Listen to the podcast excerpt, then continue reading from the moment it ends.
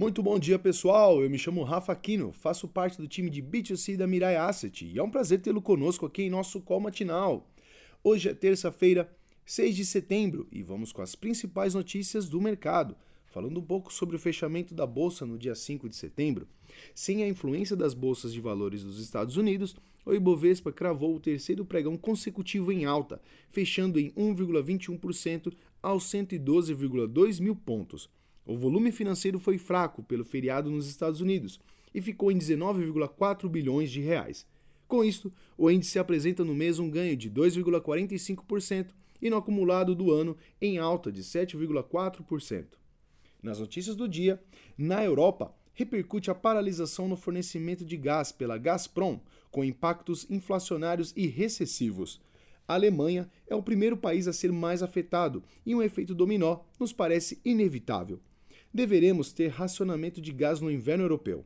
E o pior é que a Rússia sinaliza só retomar a oferta de gás quando as sanções forem suspensas. Isso deve motivar ainda mais o Banco Central Europeu a uma postura mais hawkish na reunião desta quinta-feira, elevando o juro em 0,75 pontos percentuais.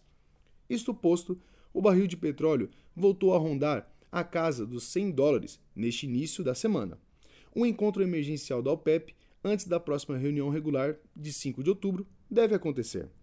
Na agenda externa, indicadores norte-americanos devem ajudar o Fed na sua decisão do dia 21.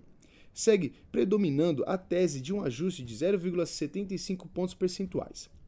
Ontem, no Brasil, Roberto Campos Neto, do Banco Central, falou e deixou uma porta entreaberta para mais um ajuste do juro, marginal que seja, na reunião do Copom de setembro, no dia 21 disse que não pensa em queda de juros neste momento, e sim convergência da inflação. A situação ainda inspira cuidados e o Banco Central ainda navega num ambiente de alta incerteza. Por outro lado, disse que o trabalho basicamente já está feito. Disse também que é importante atenção para os preços dos serviços e um mercado de trabalho aquecido. Por fim, afirmou que o Copom vai avaliar um possível ajuste final em setembro.